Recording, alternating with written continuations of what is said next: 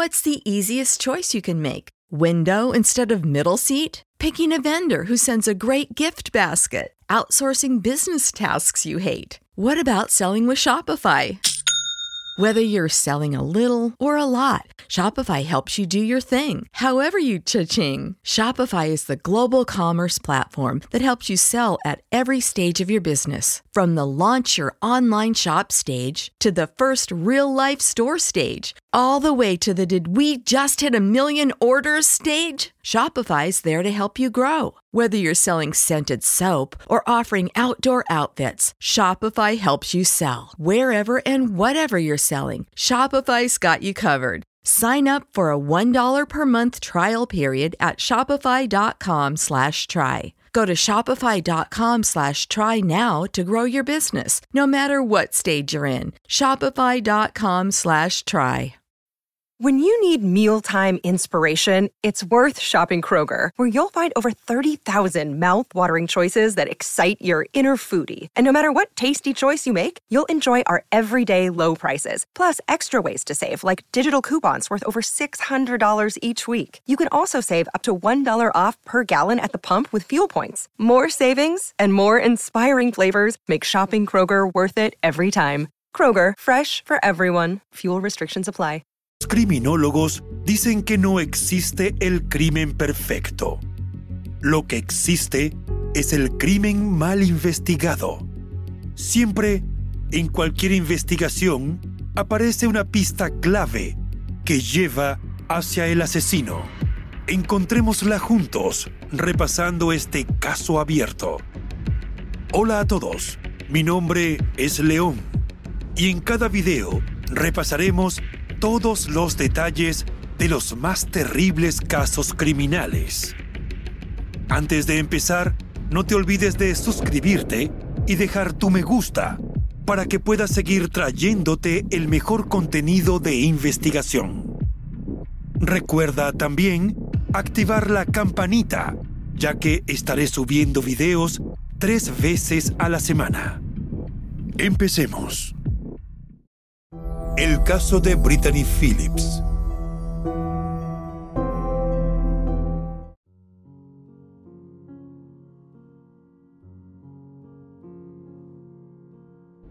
Brittany Ivona Sarah Phillips nació el 4 de octubre de 1985 en St. Petersburg, Florida, Estados Unidos. Fue la segunda hija de la doctora Maggie Singman, cuyo primogénito llamado Josh era solo un año mayor que la hermanita. El padre de Brittany no fue realmente una presencia activa en su vida fuera de su primera infancia, que fue cuando sus padres se divorciaron.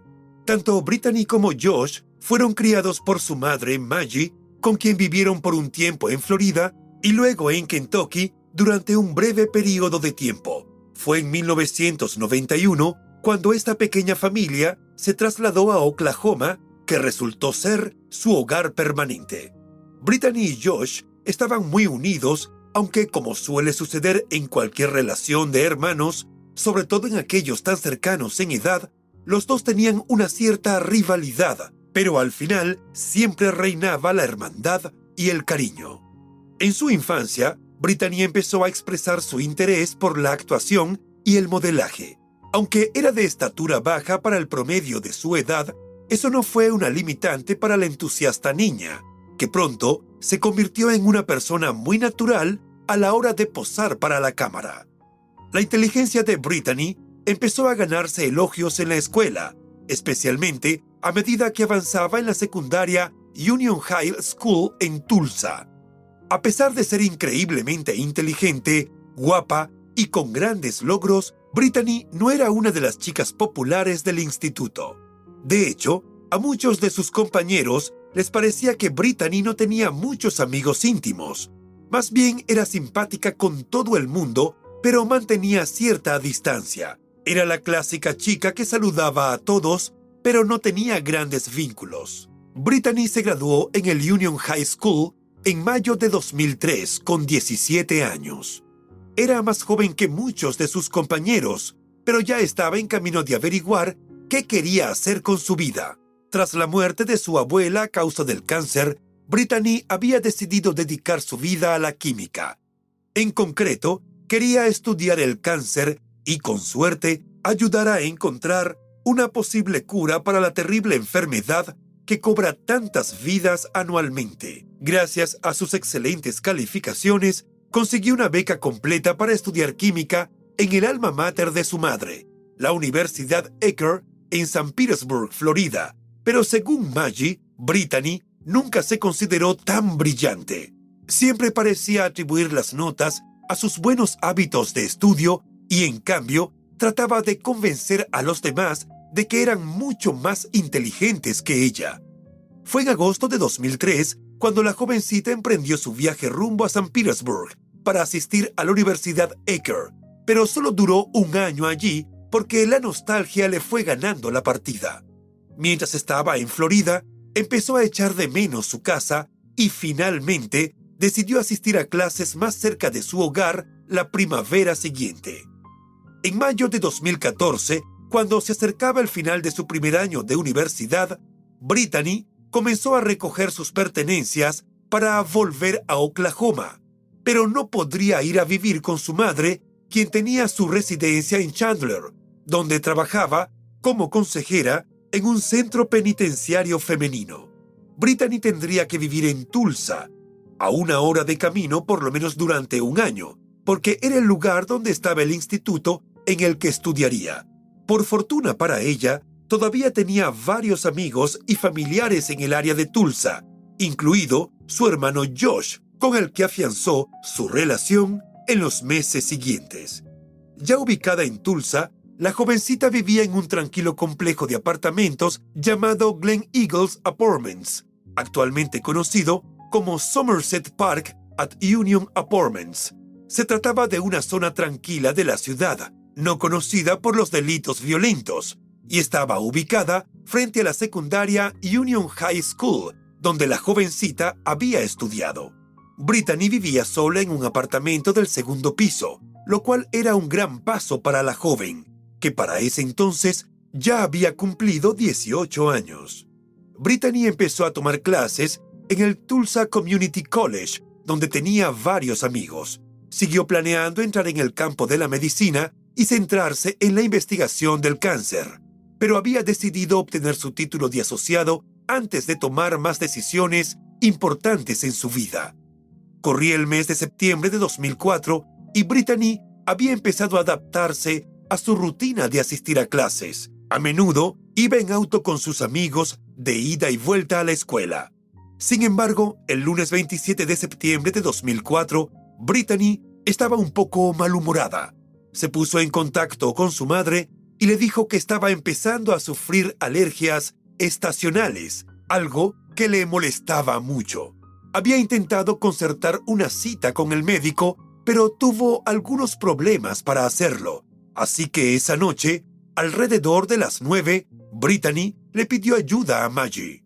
Por teléfono, Maggie le dijo a su hija que no se preocupara más y que dejara en sus manos la obtención de la cita para el viernes de esa misma semana.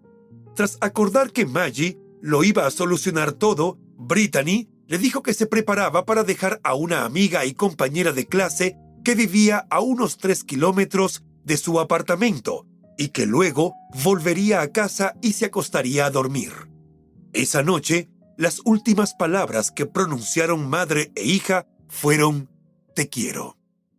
Durante los siguientes días, Brittany no se presentó a ninguna de sus clases, una ausencia que fue rápidamente notada por sus amigos, quienes comenzaron a preocuparse, ya que no era una conducta normal en ella. Durante ese mismo periodo de tiempo, Maggie no pudo ponerse en contacto con su hija. Dejó numerosos mensajes de voz en el contestador automático de Brittany, pero no obtuvo respuesta. En la madrugada del viernes primero de octubre de 2004, mientras caía una lluvia torrencial y los relámpagos iluminaban todo, alguien llamó a la puerta de la casa de Maggie. Cuando ella fue a abrir, se encontró con algo inesperado. Vio a un joven ayudante del sheriff que le preguntó su nombre y le dio una noticia que ningún padre debería escuchar. Su hija había sido asesinada. El cuerpo sin vida de Brittany había sido encontrado en su apartamento.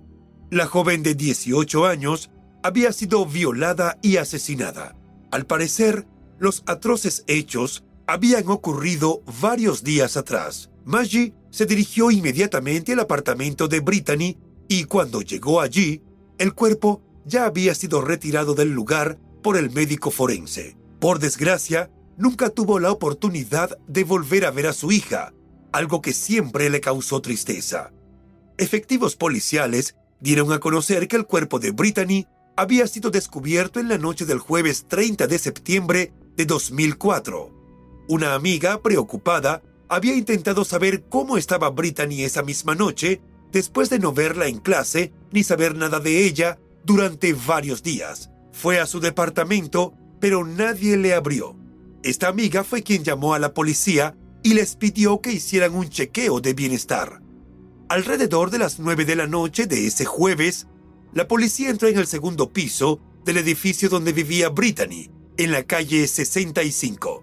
Dentro de la habitación de su apartamento, la policía encontró su cuerpo tirado en el suelo junto a la cama, en dirección contraria a cómo estaban alineadas sus almohadas y mantas.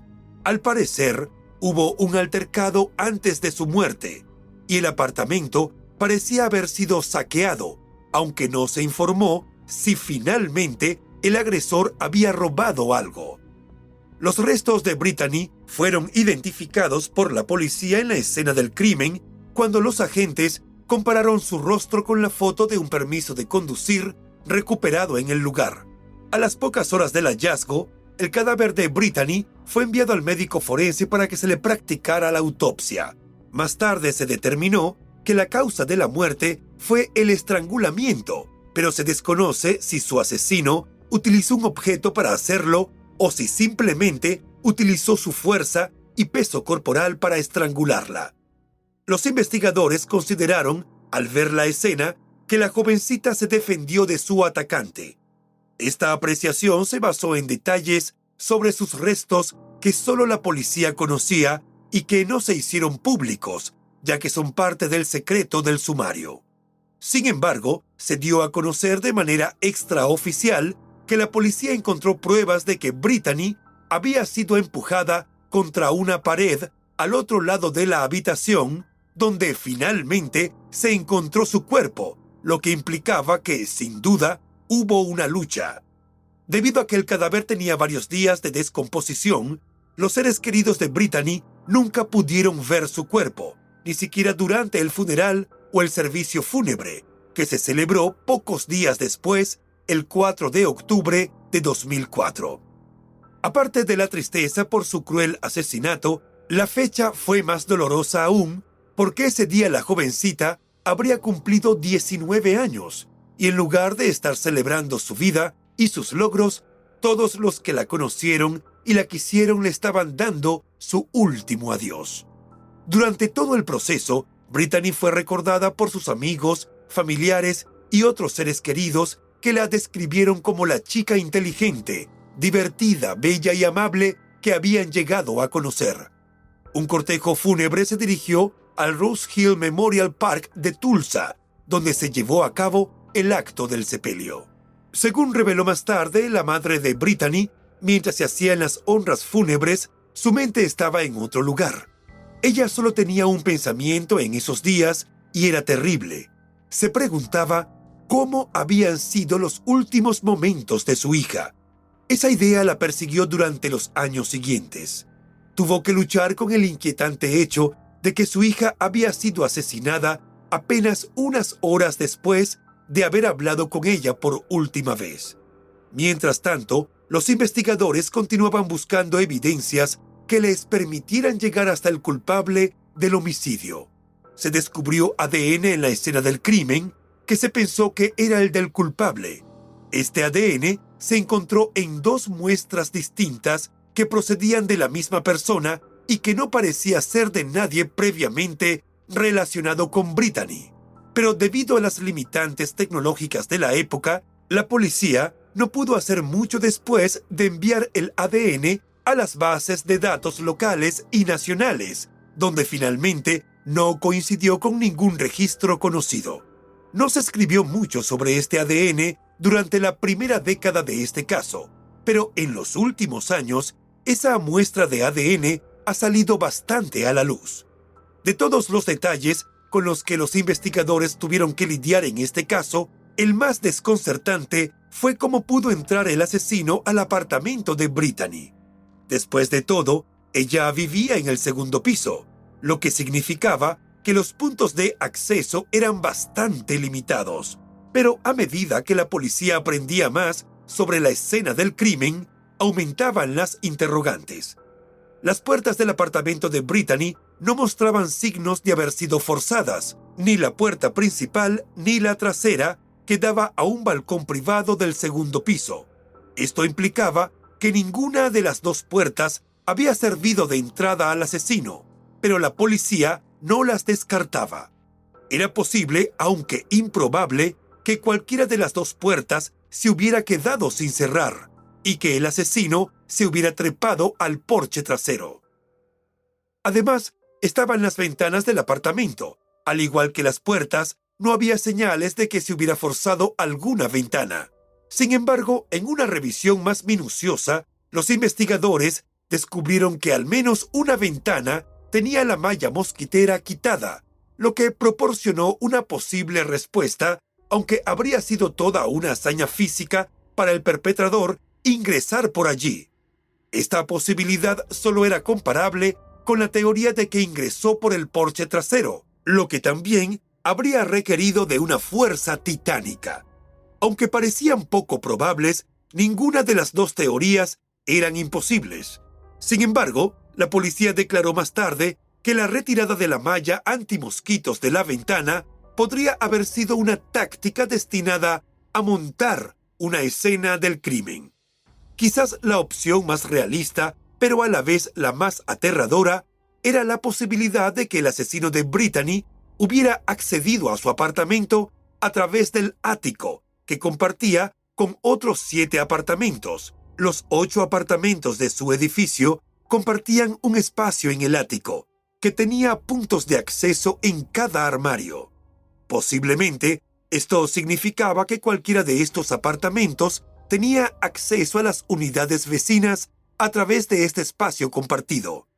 No se sabe a ciencia cierta si fue así como el culpable logró acceder al apartamento de Brittany, pero la policía cree que hay una gran posibilidad de que así fuera, ya que un detective de 1,80 metros de altura pudo pasar fácilmente por la abertura del armario de Brittany en el ático. Eso significaba que un hombre de buena estatura habría podido entrar sin dificultad en cualquiera de los apartamentos del edificio donde vivía la joven. A lo largo de los años, la policía especuló con la posibilidad de que el asesino de Brittany hubiese entrado en su apartamento antes de que ella llegara a casa la noche del lunes 27 de septiembre de 2004. Es posible que, tras hablar con su madre y dejar a su amiga, volviera a su apartamento y fuera atacada inmediatamente. Sin embargo, no hay pruebas de eso y se desconoce la hora exacta de la agresión. Aunque la policía especuló que el ataque se produjo en algún momento entre las 9 de la noche y las 8 de la mañana del 28 de septiembre. Aparte de eso, no se sabe mucho sobre la muerte de Brittany. Lo cierto es que, desde que perdió a su hija a manos de un asesino desconocido, Maggie se dedicó a luchar porque Brittany recibiera la justicia que realmente merece. Pero los años han pasado y el perpetrador del crimen sigue libre por falta de indicios que permitan su identificación plena. En 2004, Maggie inició la caravana para atrapar a su asesino y ha recorrido el territorio estadounidense para mantener viva a Brittany en la memoria de la ciudadanía, esperando conseguir algún dato que permita poner tras las rejas al homicida y llevando un mensaje a las familias de otras víctimas para que no se rindan ni desistan. Cada tres meses, Maggie se centra en la búsqueda del asesino de su hija. Ya ha utilizado tres todoterrenos para llevar a cabo la exigente caravana para atrapar a un asesino, que la ha llevado a recorrer 48 estados en 17 años. El vehículo está cubierto con fotos de su hija y datos sobre su brutal violación y asesinato. La gente se acerca a su todoterreno por su valla publicitaria en movimiento mientras ella comparte la historia de la corta pero talentosa vida de Brittany.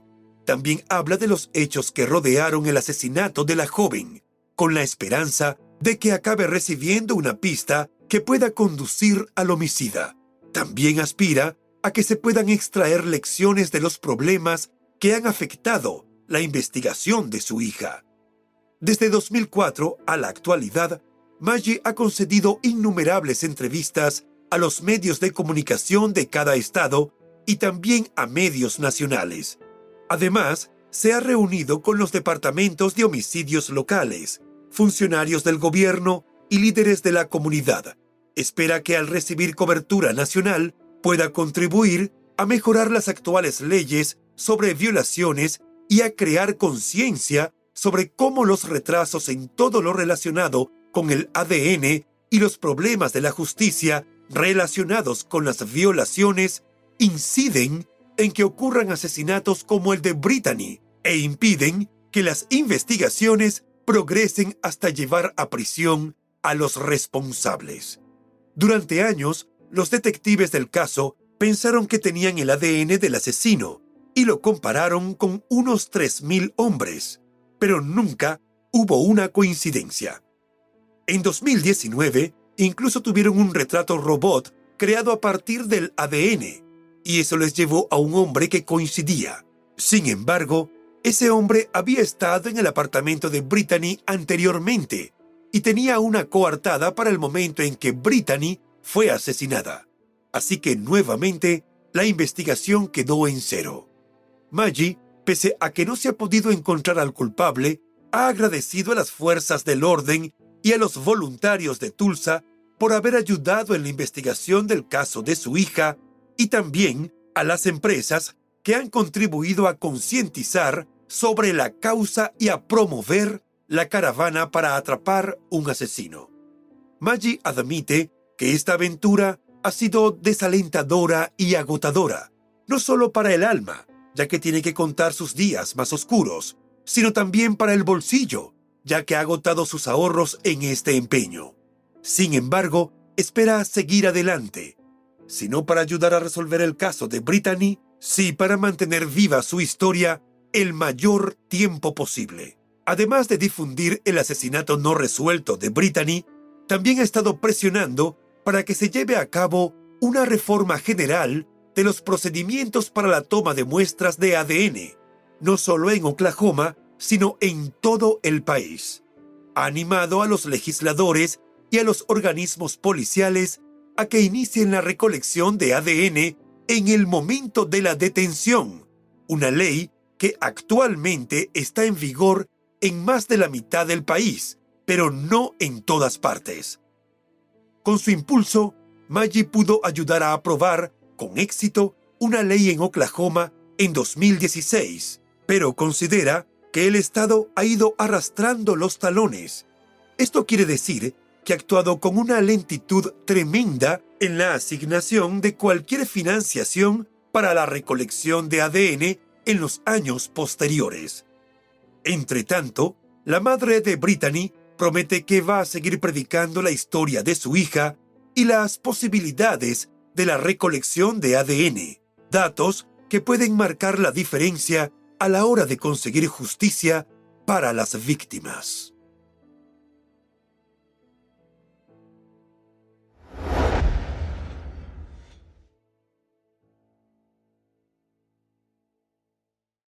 Y bueno, hasta aquí el caso de hoy. Como siempre agradezco tu apoyo a mi trabajo. Si te suscribes, das un me gusta y compartes este video, me ayudarás a seguir creando contenido. Hasta pronto.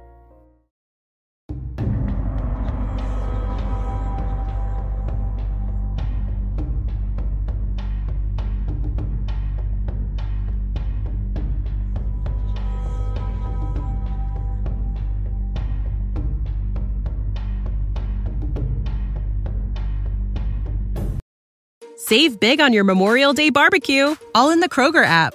Get half gallons of delicious Kroger milk for 129 each, then get flavorful Tyson natural boneless chicken breasts for 249 a pound, all with your card and a digital coupon. Shop these deals at your local Kroger today or tap the screen now to download the Kroger app to save big today. Kroger, fresh for everyone. Prices and product availability subject to change. Restrictions apply. See site for details.